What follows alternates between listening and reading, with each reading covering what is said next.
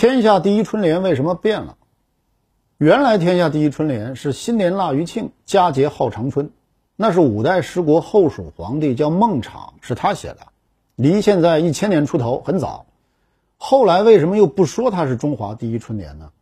原因是后来在莫高窟藏经洞的敦煌遗书里，一下子又发现了十二幅春联的记录，排在第一的春联只有八个字，上联“三阳始布”，下联“四序初开”。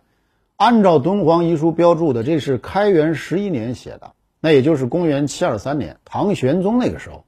那这要比新年腊余庆、佳节号长春早了大约二百四十年，那这个才算是有记载的中国最早的春联。